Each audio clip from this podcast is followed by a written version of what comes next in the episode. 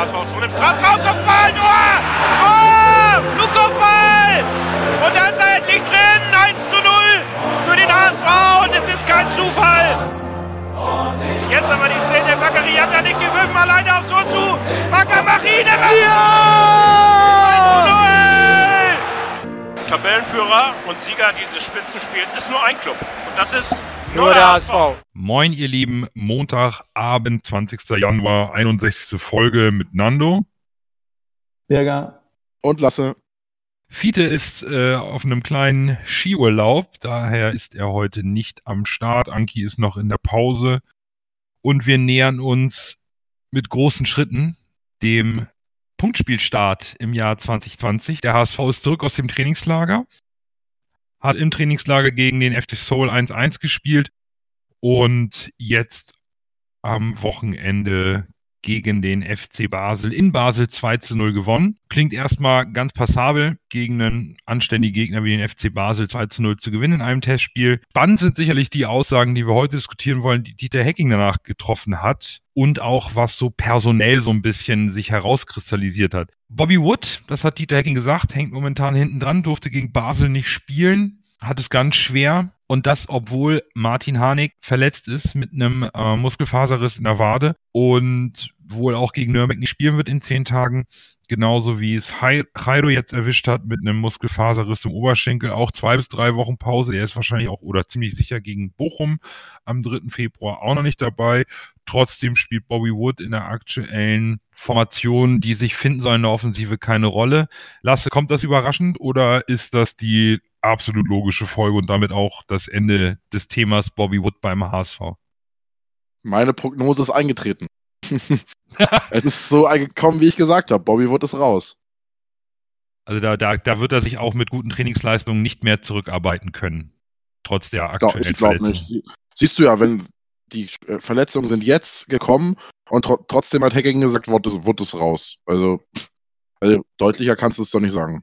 Stimmt. Zumal Aaron Hunt hat auch noch nicht gespielt. Und, das ist wieder was für unseren Coach, wir haben eigentlich ohne richtigen Mittelstürmer gespielt, obwohl wir mit Bobby Wood einen fitten Mittelstürmer im Kader hatten und Hinterseher nach seiner ähm, nach seinem Infekt wieder rangetastet werden sollte, stellt er gegen den FC Basel nun auch jetzt kein, weiß ich nicht, Dorfgegner ohne echten Stürmer auf. Bürger, was, ähm, warum? Ist Bobby Wood einfach nicht mehr fähig oder kommen wir auf die Aussage von Hacking, dass er eventuell in der Rückrunde das System umstellen will? Also ich glaube, das hat, das hat einerseits damit zu tun, dass, ähm, dass Bobby Wood, der durchaus seine Chancen bekommen hat, nicht genutzt hat. Und zwar gar nicht. Da waren ja, das hatten wir auch in, in früheren Folgen besprochen, da waren ja gar nichts. Ähm, das, glaube ich, ist, ein, ist eine Sache. Zweitens ist das, ähm, ich glaube auch, das hat damit zu tun, dass Hacking weiß, in, in, in der Rückrunde, soll Wood keine Rolle spielen, also wieso soll ich dann diesen Spieler auch in den Testspielen einbauen und versuchen, da irgendwelche Relationen zu, ähm, zu entstehen lassen? Ähm, Wood ist für mich äh, eindeutig fertig beim HSV. Ich glaube, es geht jetzt nur darum, dass er entweder einen anderen Verein findet oder dass er seinen ähm, Vertrag aussitzt. Würde mich nicht wundern, wenn er noch äh, im Laufe der Rückrunde äh, in die zweite Mannschaft äh, degradiert wird. Oh, das ist aber jetzt mal eine harte Ansage. Kann aber, ich mir auch vorstellen. Stimme ich sogar zu. Wenn, wenn, wieso soll ich, jetzt mal ganz hart gesagt, wieso soll ich äh, die Trainingsenergie von Hacking, wieso soll die auf Bobby Wood verschwendet werden? Das ist ganz, ganz hart gesagt, aber wieso soll man, wieso soll man, wieso soll man ihnen einen Kaderplatz wegnehmen? Dann kann man genauso gut einen Stürmer, einen offensiven Spieler von der, von der U19 oder U17 oder was auch immer, was da an Talenten ist, wenn da jemand ist, und dann versuchen sagen, gut, an den glauben wir, der hat Potenzial, das versuchen wir mal. Das ist, da sehe ich das, weil man mit, mit Bobby Wood, das ist ja auch nicht mehr der Jüngste. Ich weiß nicht mehr, wie alt er ist, 26? 27, glaube ich, oder? Also, ja, Ende 20, ne? Also eigentlich noch, eigentlich ist Bobby Wood noch im sehr guten Fußballeralter. Aber er müsste auch jetzt so langsam seine, seine besten Jahre haben. Und das hat er ja irgendwie nicht. Ich glaube, es hat, es ist ja nicht so, dass Bobby Wood unter, unter anderen Trainern auch zum Zuge gekommen ist. Er hat Ja, in Hannover richtig. nicht gespielt. Er hat, äh, war letzte Saison auch, war, letzte Saison war er verliehen, oder? Mhm. Er hat seit seiner, seiner ersten äh, Saison beim HSV hat er fast nicht gespielt und, und die Union-Saison. Sonst hat er sich ja nicht festgebissen. Und das ist, das ist ja kein Wunder. Und die letzten Spiele, von die man so von ihm gesehen hat, das ist auch ein Spieler, der hat null Selbstvertrauen. Das als Stürmer, das ist ein richtig schlechtes Zeichen. Ich glaube, Es kommt ja, ich glaube, Bobby Wood hat, hat seine, sein letztes äh, Pflichtspiel für den HSV schon gemacht. also es kommt ja nicht von irgendwo, dass der HSV ja nun offensichtlich noch nach einem Stürmer sucht, auch wenn es der junge ähm, Slowake wohl nicht wird, weil der, der Preis jetzt immer weiter in die Höhe schnellt, wenn man den Gerüchten glauben darf. Aber auf Bobby Wood trotz Vertrag bis 2021 wird nicht mehr gezählt. Auf der anderen Seite scheint es ja so, dass wir eine neue Offensivoption gewinnen. Narei wird erlöst von seiner Notnagelposition rechter Verteidiger. Ich denke, wir sind uns einig, dass John Bayer dort gegen Nürnberg starten wird. Alles andere wäre eine Überraschung. Und Narei rückt wieder nach vorne. Zu Beginn der Saison war in der Offensive eigentlich nicht wirklich gefragt, saß draußen komplett gegen Basel. Das, was man so sehen konnte, die wenigen Ausschnitte, auch die Einleitung zum 1 zu 0, das war gar nicht so schlecht. Wird jetzt etwa Narei wieder vorne zur, zur Option. Bei, obwohl wir relativ dicht sind, wenn wir überlegen, Hand hat noch nicht gespielt, Schaub ist da, könnte Narei die Überraschung in der Rückrunde werden, oder? Wenn er so spielt wie gegen Basel, äh, dann musst du ihn aufstellen, was ich da so gesehen habe. Da war er bockenstark. Das war, war ja auch am Anfang seiner HSV-Zeit richtig gut, aber irgendwie ist dann, ist er ja, hat seine Leistung ja abgenommen und dann hat sich, war halt die Verletzung. Unser Rechtsverteidiger und die Rechtsverteidigerposition ist jetzt nicht so seine Lieblingsposition, würde ich mal vorsichtig ausgedrückt sagen. Man muss sich ja nur fragen, als Narey ähm, oder als Hanik in, im Sommer gekommen ist, hat er sich vor Narey auf rechts außen getan. Und Narey hat sich nicht vorbeigeschoben an Hanik. Also, und, und jetzt, wo die Verletzung von, von Hanik da ist, Jairo fällt auch aus. Natürlich ist Narey wieder eine, eine, ähm, eine Alternative. Aber man, man muss auch äh, ganz ehrlich sein, Narey ist wie äh, fast wie Blitz und Donner äh, beim HSV gestartet und seitdem ist da schon, äh, da sind ein, zwei gute Szenen, ab und zu drin. Aber konstante gute Leistung bringt er mein, meiner Meinung nach äh, überhaupt nicht. Und das ist, ist irgendwie ärgerlich. Aber vielleicht hilft ihm das ja jetzt mit, ein, mit dieses Vertrauen. Und er hat auch Spielrhythmus. Ne? Das muss man, das darf man noch nicht vergessen. Er hat Spiele gemacht als Rechtsverteidiger, sind immerhin Spiel, also Spielrhythmus ist da. Vielleicht kommt das jetzt als äh, vorne rechts anstelle für, für Harnik. Aber ähm, ja, also als, als, als Option ist er bestimmt gedacht. Nur wie ernst zu nehmen die Option ist, wenn alle wieder fit sind, das äh, wage ich zu zweifeln. Da glaube ich, ist Harnik noch äh, vor Narey in, in Hackings Augen. Ja, und die nächste Option, die uns aktuell fehlt, ist der Mannschaftskapitän. Ne? Aaron Hunt hat zwar trainiert im Trainingslager, war auch mit dabei, aber er ist in beiden Spielen nicht zum Einsatz gekommen. Und Schaub hat sich schon äh, gar nicht schlecht gemacht. Also die, die, die Vorlage auf Duziak beim, äh, zum äh, 0 zu 1 gegen Basel, das hatte was. Also ähm, der, der kleine Videoausschnitt, wie er da das Tempo anzieht und den paar Schnittstelle spielt, das hatte schon Dynamik. Und da frage ich mich natürlich auch so ein bisschen, puh, ähm, eigentlich ähm, haben wir Optionen auf der anderen Seite. Was machen wir mit all den Optionen? Spielen können sie alle nicht. Auch ein Van Drongelen saß in beiden Testspielen auf der Bank. Immer hat Everton gespielt, beide Male von Anfang an. Und die Innenverteidigerpartner waren einmal Jonas David und dann äh, Timo Letschert von Beginn an. Also äh, klingt erstmal so nach sucht Hacking noch, weiß er schon, sind plötzlich die Stammkräfte aus der Hinrunde, zu denen man auch Narei und Van Drongelen zählen muss und natürlich auch Aaron Hunt als Kapitän, der immer gesetzt war, wenn er fit war. Sind die jetzt doch so schnell schon außen vor oder ist es nur eine Momentaufnahme? Es bewahrheitet sich anscheinend, dass er gerne einen Link, äh, Linksfuß auf äh, Links-Innenverteidiger haben möchte oder Rechtsfuß auf Rechts-Innenverteidiger. Sonst würde er Everton unverdrungenen spielen lassen.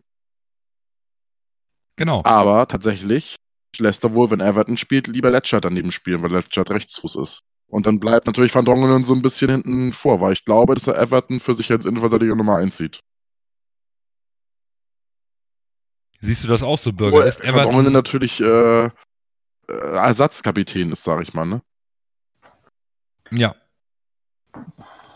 Das mit der Innenverteidigung, dass da, dass da jetzt plötzlich eine Änderung kommt, äh, wundert mich, obwohl Van Drongelen hat die letzten Spiele nicht, ähm, nicht gut gespielt. Und das sage ich als, als großer Van Drongelen-Fanboy.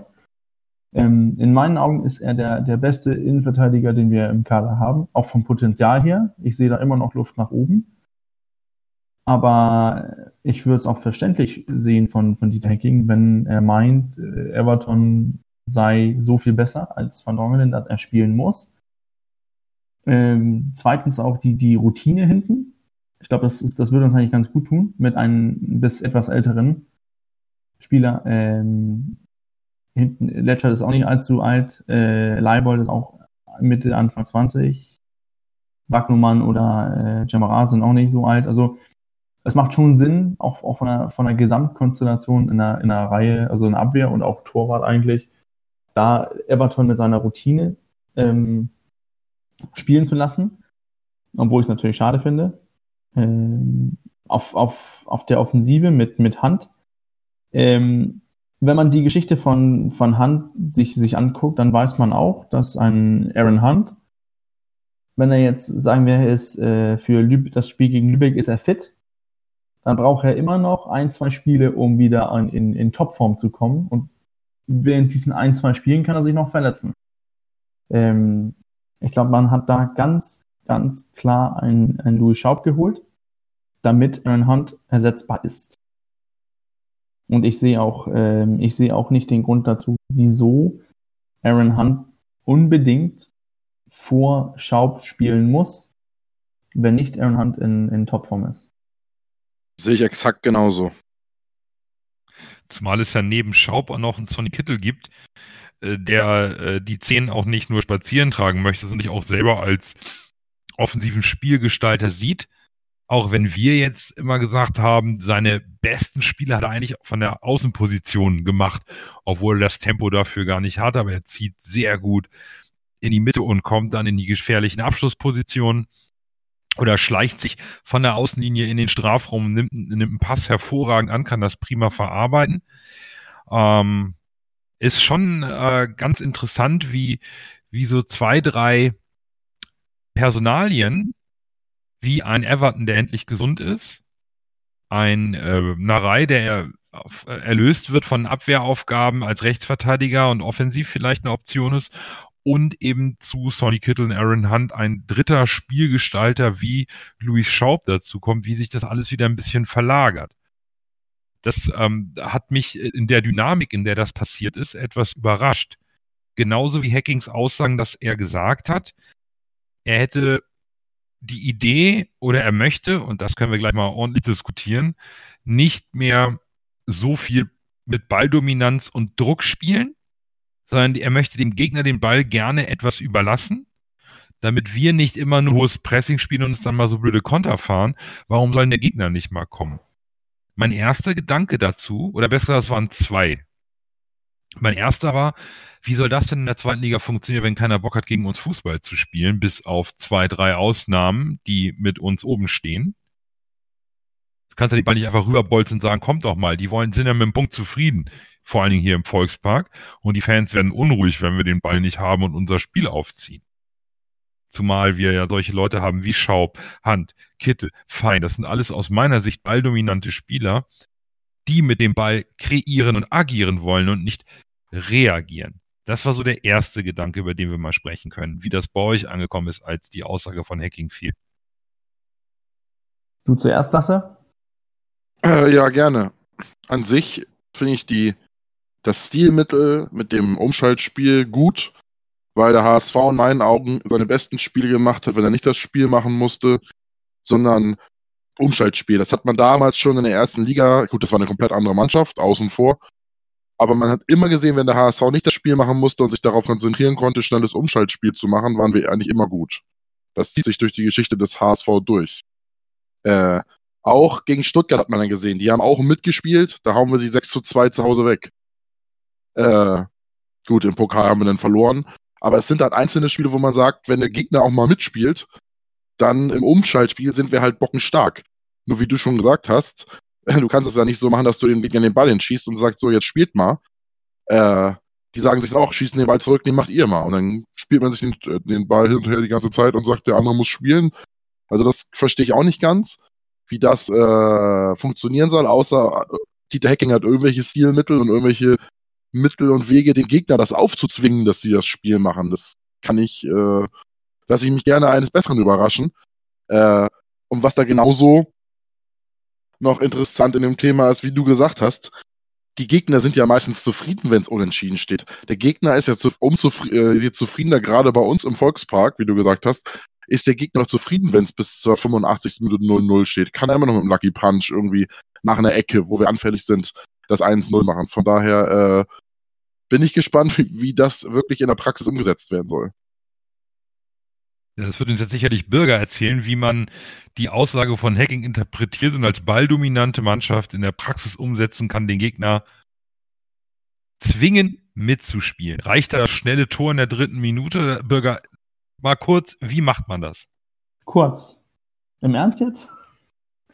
Nein, ähm. Naja, so, so kurz, wie es äh, für alle äh, äh, verständlich ist. Also, so wie ich die, die Aussage ähm, von Hacking verstehe, will er, dass wir nicht immer dominant spielen müssen. Er will wohl auch, dass wir nicht ganz offensiv in das, ins, ins Pressing gehen. Ich glaube, der will ein bisschen mehr abwarten, Fußball spielen. Heißt nicht, dass wir nicht, wenn wir den Ball haben, irgendwie versuchen wollen, eine Chance zu kreieren. Ich glaube, das heißt aber, dass wir uns in unserem Pressing cleverer anstellen werden, eventuell auch sagen werden, gut, wir haben unsere, unsere Restabwehr, also die Spieler, die, die nicht beim, bei unserem Angriff teilnehmen. Das wird dann vielleicht anstelle von zwei Spielern, dann spielen wir mit zwei Spielern plus einen, damit wir drei Leute zurück haben. Das heißt, die Gegner bekommen auch mehr Raum. Und wenn die Gegner den Ball erst haben, dann werden die auch versuchen, irgendwie ein spielerisches Konzept haben, okay, jetzt haben wir den Ball, jetzt müssen wir auch diese Räume ausnutzen. Und sobald wir wie diese Spiel, schwächeren Gegner den, den Ball etwas mehr überlassen, ich glaube, dann, dann werden sie auch zu Fehlern provoziert. Und sobald wir die, die, den Ball in gewinnen, während die im, im Ungewicht sind, also, also die, die Abwehr aus, nicht ganz so organisiert ist, wie sie, wie wir das ja in der Rückrunde oder in der Hinrunde gesehen haben. Ich glaube, dann wird es auch wieder interessant, denn dann sind Lücken entstanden, dann Räume entstanden, und da kommen Spieler wie Louis Schaub, wie Jatta, wie Narey, äh, oder auch ein Hinterseher, da kommen sie dann mehr zum, zum Ausdruck, weil da Platz ist, weil da, weil da Möglichkeiten entstehen können. Es ist, ich glaube, es wird sehr interessant zu sehen, dass ich sehe das nicht als, als entweder oder, ich glaube, ich sehe das mehr als eine, als eine Zulage zu unserem Spielstil. Also so wie wir das jetzt gespielt haben im, in der, in der Hinrunde waren wir sehr oft ganz weit vorne, ganz viele Spieler investiert in den Angriff. Und zwar so, dass unser, unsere Restabwehr waren oftmals dann nur zwei Spieler. Einmal äh, die zwei Innenverteidiger und das war's. Alle anderen waren schon im Angriff, dann läuft ein Konter und dann bist du ganz schnell drei gegen zwei. Und dann hast du, dann wird das schwierig zu verteidigen.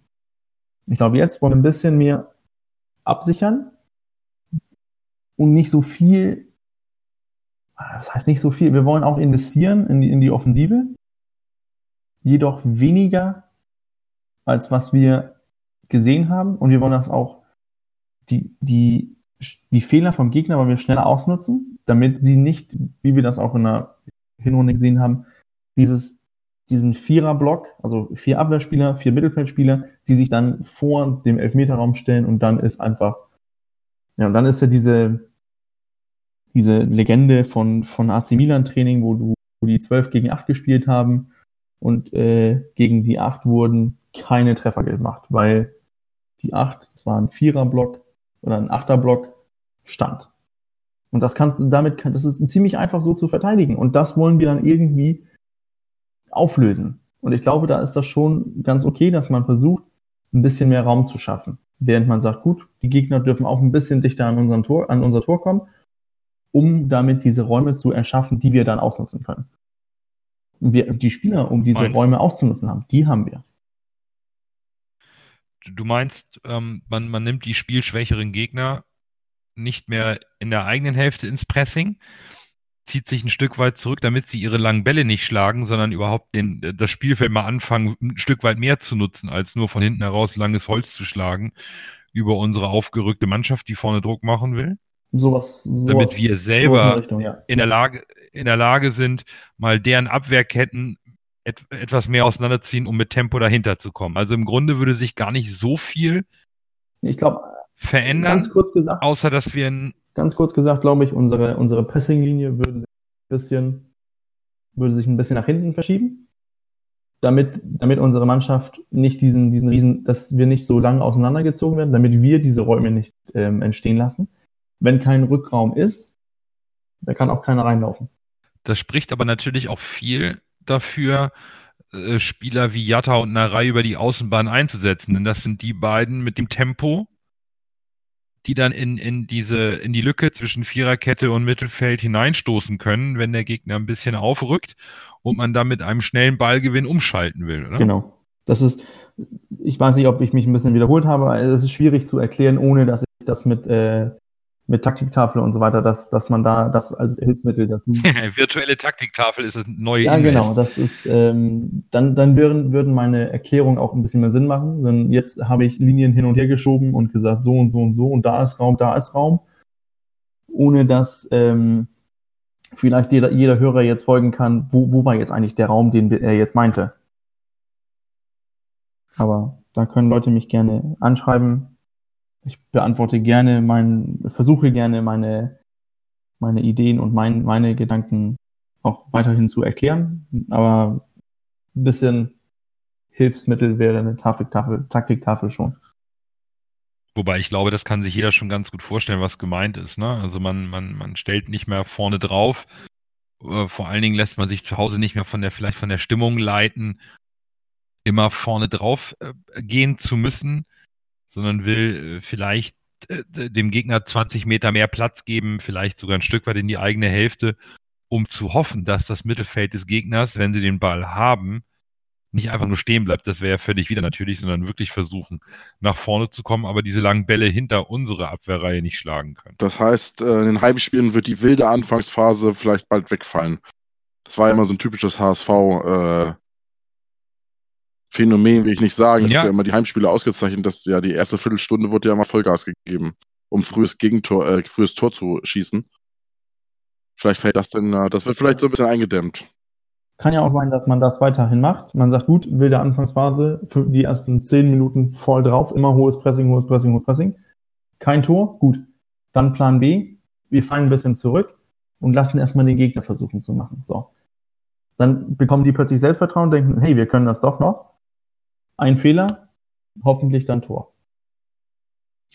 Jetzt spiele ich mal den, den gemeinen Fan und Spielverderber und äh, sage, ja, ja, genau, die Mannschaft kriegt es nicht hin, dann wird sie nervös, zieht sich zurück und dann kriegen wir erstmal einen. So, also, ähm, ne, das ist ja, wäre dann so der, der klassische Gegenkonter so, dann fangen wir uns wieder ein oder sind wieder schlafmützig nach der Halbzeit und kriegen direkt ein. Ist es aus eurer Sicht riskant, eine taktische Umstellung jetzt in der Winterpause zu machen?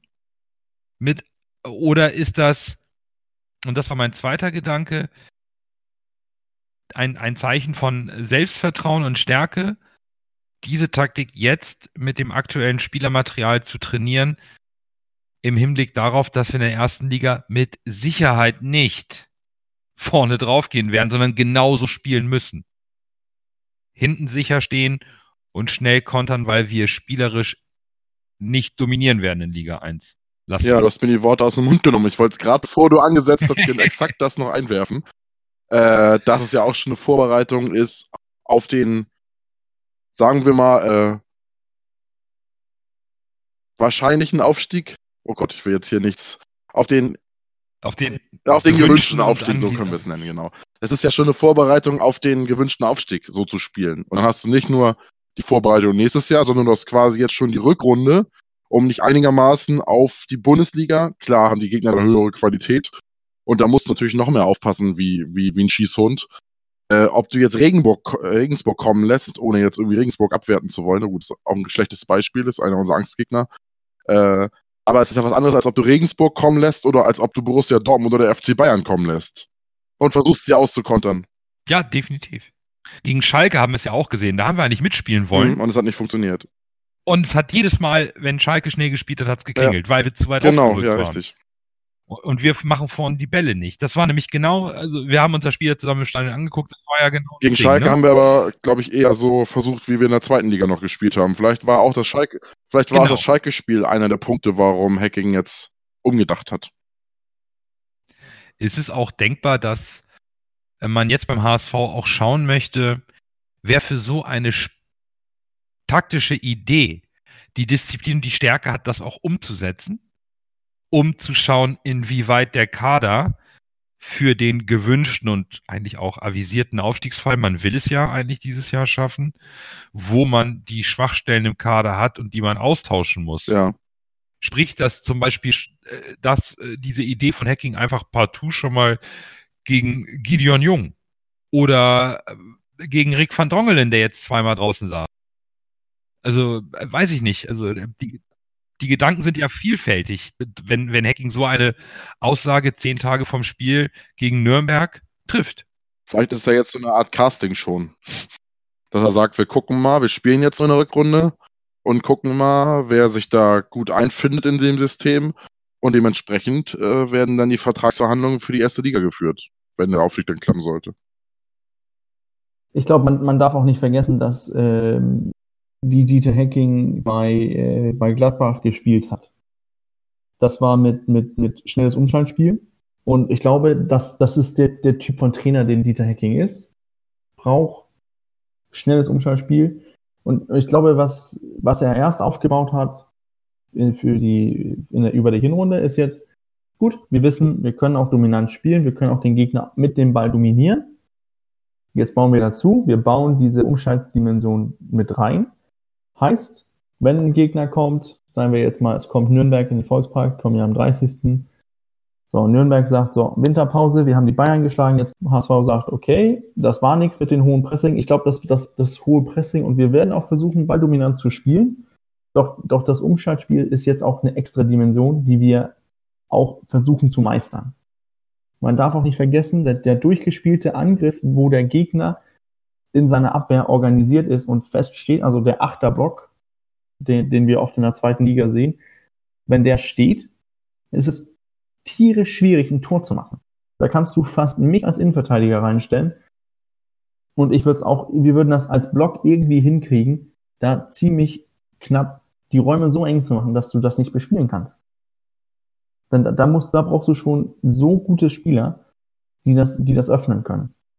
Und ich glaube, dass, dass wir jetzt oben drauf bauen noch und sagen, gut, können, wir können äh, tiefer stehen, wir können Umschalt spielen, wir können aber auch mit dem Ball verschieben und ein bisschen mehr dominant spielen. Ich glaube, es ist einfach eine extra Dimension, die, die, die, die Hacking oben drauf tun wird. Und das ist, dann können wir auch zurück zu, zur Kaderzusammensetzung. Wir können Mittelfeld spielen mit, mit, äh, mit Fein, Kinzombie und Duciak. Dann hast du ein Typ von Mittelfeld mit Kampf und viel Power und Tempo. So, dann kannst du sagen, gut, wir spielen ähm, äh, Fein als, als Sechser, den, den sehe ich sowieso gesetzt. Und dann kannst du sagen, gut, dann nehmen wir äh, Schaub und Kittel, Doppel 10. Und dann haben wir technisch basierte Spieler, die Lücken finden können und die sich kombinieren können. Und dann, das hast du eigentlich auch auf, auf der Außenposition. Du sagst, gut, ich habe Mediator, ich habe Power, ich habe Geschwindigkeit, da kann ich auch Kittel hin tun, da habe ich auch ein bisschen mehr diesen Zwischenraumspieler. Dann kann ich rechts, so wie ich das verstanden habe, kann Louis Schaub auch rechts spielen, da habe ich diesen Zwischenraumspieler auf rechts. Oder mit einer Ray habe ich mehr Power. Also der Kader gibt Möglichkeiten her und unser, und unser, unser Trainer hat irgendwie diese Wechselwirkung gefunden zwischen dominantes Spielen und danach sagen, gut, wir können auch ein bisschen tiefer stehen und umschalten. Und die einzige Option, die der Kader nicht hergibt, ist momentan der Mittelstürmer, oder? Gegen Basel wurde jetzt äh, Jatta probiert, wenn ich das richtig gesehen habe. Aber es bleibt dabei mit Harnik verletzt und Bobby Wood äh, nicht mehr gewollt, gewünscht in der Lage und ohne Neuzugang. stehen wir wieder da, wo wir so ein bisschen am Anfang der Hinrunde standen. Wir haben nur Lukas Hinterseher vorne drin. Wird Lukas Hinterseher zu seiner Stärke finden, die er auch bei Bochum hatte, die Dinger mal wieder reinzuschießen, wenn wir vielleicht durch diese kleinen Schraubstellen in, in der Taktik mehr Räume schaffen, damit er sich auch freier bewegen kann?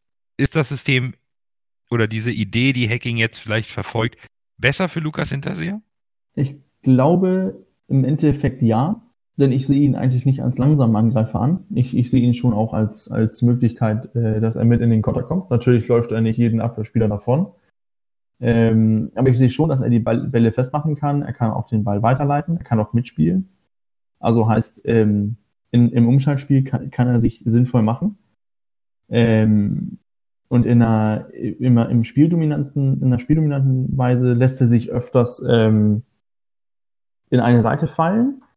Also entweder geht er auf die rechte Seite, linke Seite zusammen mit unseren Außenspielern, versucht da eine Überzahl zu schaffen und ist dennoch auch ähm, ziemlich oft präsent in der Box. Das ist, ähm, ich sehe nicht, dass das System an, an Hinterseher äh, scheidet. Ich glaube auch nicht, dass, dass das System an Harnik scheiden würde. Ähm, aber wie gesagt, jetzt ist Harnik erstmal verletzt, Hinterseher ist noch ein bisschen angeschlagen. Stromzentrum ist äh, dünn besetzt, denn Bobby Wood hatten wir heute schon erwähnt, das wird nichts. Ähm, ich glaube, da kommt noch ein Stürmer. Wer das dann sein kann, weiß ich nicht. Ich, ich zweifle an, äh, an diesen jungen ähm, Slowaken. Ich glaube, das wird zu teuer. Ähm, aber was der Markt sonst hier gibt, weiß ich auch nicht. Ich sehe äh, eigentlich, ähm, dann müsste man vielleicht sowas wie einen Spieler finden, wo die Situation so ist, dass, ähm, dass er keine Spielpraxis bekommt in, einer, in seinem jetzigen Verein. Äh, eventuell Guido Burgstaller spielt wohl nicht mehr bei Schalke. Ich weiß nicht, was da. Das wäre natürlich ein Knüller, ja. Ja, aber das ist. Das aber ich ist, die können wir nicht bezahlen. Ja, man muss, man muss, man muss diese, diese Leihgeschäfte prüfen. Ich glaube, ähm, Davy Selke. Davy Selke ist auch eine Möglichkeit. Da sind noch, die Alternativen sind da und, und die Spieler haben im Sommer eine, eine EM-Runde. Ich glaube zum Beispiel ähm, für die für die dänischen Stürmer zum Beispiel. Ich glaube, die, die meisten spielen, Dolberg spielt, ähm, Ingwarsen spielt. Ich glaube, wer jetzt ein dänischer Stürmer irgendwo, sagen wir, gucken wir ein paar Jahre zurück, Niklas Bentner, da saß dann auf der Bank bei, bei Wolfsburg. Ich glaube, so ein Spieler würde heute würde sagen, gut, ich muss alles geben, ich muss Tore machen, um zur EM mit da, mit da sein, also mit zu sein. Das ist wichtig, dass ich dann spiele. Dann ist es eigentlich egal, wo und welche Liga, solange ich meine Tore mache. Also so ein Typ von so einem kleinen Land, der im großen Verein auf der Bank sitzt, dann äh, sollen wir zuschlagen.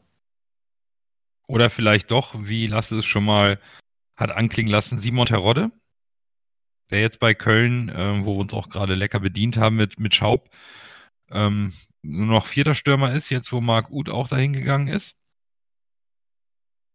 Oder vielleicht sogar die Chance für deinen Amici, sich irgendwie reinzuschleichen in den Cup. Ja, Mittelstürmer ist er jetzt auch nicht wirklich, ne? Ne, das stimmt. Aber Terodde wäre äh, auch so ein Typ.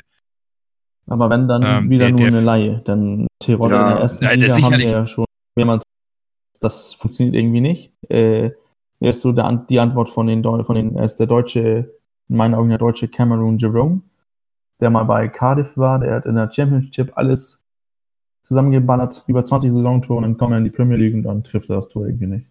So, so sehe ich auch irgendwie Terodde an. Zweite Liga super. Ja, Terodde ist. Erste ja. Liga, das ja. wird nichts. Gut, aber ein Leihgeschäft ohne verpflichtende Kaufoption ist immer recht risikofrei. Ein großes Risiko ist es aber nur mit Lukas Hinterseher als Mittelstürmer. Harnik hat jetzt auch in der Hinrunde immer wieder kleine Wehwehchen und ist immer wieder mal ausgefallen. Da muss schon noch was passieren. Da sind wir uns einig. Ganz einig. Aber ich glaube, da, das sind noch zwei Wochen Zeit. Ich glaube, da, da wird noch ein Stürmer kommen. Aber wer das wird, das ich würde mich über diesen Slowaken ja echt freuen, ne? aber wenn es wirklich stimmt, dass ZSKA 6 Millionen geboten hat, da sind wir raus. Ja, da sind wir, da sind wir sofort raus. Das ist so ein Spieler, wenn wir Glück gehabt hätten, hätten wir den vielleicht für Kleines bekommen, aber der Verein kennt wohl den Wert, dadurch, dass andere äh, weitere Vereine anfragen. Der abgebende Verein kennt den Wert und dann sind wir natürlich als Zweitligist äh, bei solchen Mhm. Summen erstmal raus. Das ist schon ein bisschen schade. Auf der anderen Seite steigt irgendwie bei mir zumindest so langsam die Vorfreude. Weil wir, wir sprechen zwar gerne miteinander über alle möglichen Geplänkeln, das machen wir jetzt zum dritten Mal in diesem Jahr, aber es könnte jetzt auch wieder mal der Ball rollen. Ne? Jetzt hat die Bundesliga angefangen, wir hängen noch hinterher. Und eigentlich habe ich jetzt Bock auf ähm, die Spiele der Wahrheit. Ich möchte aufsteigen und kann, kann eigentlich losgehen. Es ist halt nur ärgerlich, dass wir jetzt zwei Verletzte haben, die mindestens zwei, wenn nicht mehr Wochen, drei, vier mit ähm, Trainingsrückstand ausfallen. Und puh, Mich hat das 1-0 gegen Basel ja ein bisschen heiß gemacht, muss ich sagen. Es ja, war das echt. hat dir gefallen. ein To- Ich habe, es ist jetzt wieder hoch, hohes Regal, aber so ein gut rausgespieltes HSV-Tor habe ich schon lange nicht mehr gesehen. Es war so gut rausgespielt, das, äh, das Tor. Allein die Vorlage von Schaub und dann der Lob von, von Duciak, das war schon, äh, das war schon erste Sahne, das Tor. Das macht irgendwie Hoffnung. Dass eventuell Schaub dieser äh, kre kreative Moment im äh, Mittelfeld ist, der uns vielleicht dadurch, dass Hand so oft verletzt ist, öfter mal fehlt. Ja, also das äh, ist auch meine Hoffnung bei, ähm, bei Schaub, dass er diese Genialität, die sonst Hand immer hatte als ordnender Spieler, mit reinbringen kann, sodass wir etwas unberechenbarer werden. Und nicht immer nur, ah, wenn der Hand nicht spielt, muss ich nur Fein und Kittel zustellen. Der Rest hat nicht die spielerischen Ideen, sondern dass wir mehr Optionen haben. Und ähm, ich finde es halt auch vom Ergebnis her, der, gegen den zweiten der Schweizer Liga, äh, bei denen zu gewinnen, das fand ich jetzt nicht Ja, so Champions- schlecht. Die sind natürlich Champions auch, League äh, Qualifikationskandidaten, ne? Also gibt's keine Ja. Blinden. und, ähm, und auch Basel muss am 25. Januar die Rückrunde ähm, bestreiten. Also die stehen schon auch kurz vor Start und im Saft. So wie man sagte, oh, gegen Schalke, hm. auf der anderen Seite, aber gegen Basel hat es gut funktioniert mit, mit ähm, einer gemischten Truppe. Fand ich sehr anständig, hat mir ein bisschen mehr Hoffnung gemacht, weil das Schalke-Spiel war doch ein kleiner, kleiner Ja, Schocker. Soul, das Spiel gegen Soul war auch nicht so doll. Das habe ich mir ver War Ja. auch nicht gut. Das stimmt, aber äh, wir haben ja noch zehn Tage und äh, gut, Hacking äh, weiß schon hoffentlich, was er tut. Da hatten wir bis jetzt großes Vertrauen. Aber es dürfte jetzt langsam mal losgehen, oder? Darf Ja. sehr gerne losgehen. Dann würde ich sagen, wir haben noch zehn Tage. Das heißt, wir haben noch Zeit für die Prognose vor Nürnberg nächste Woche. Aber für heute haben wir dann mal die ganzen Themen durch. Hackings Aussagen haben wir gut diskutiert und beim nächsten Mal brauchen wir eine virtuelle Taktiktafel, damit äh, Bürger irgendwie das virtuell für euch aufzeichnen kann, was er meint. Da freue ich mich drauf. Ja, dann wollen wir mal gucken, wie wir das realisiert bekommen. Und ansonsten spielt der HSV am Donnerstag um 18.30 Uhr in Lübeck. Nochmal ein Testspiel. Hoffentlich verletzt sich dort keiner mehr. Hoffentlich kann Aaron Hunt schon mal ein paar Minuten spielen. Und dann bewerten wir das Ganze vor dem Start gegen Nürnberg nächste Woche. Bis dann hören wir uns wieder und bis dahin nur, der, HSV.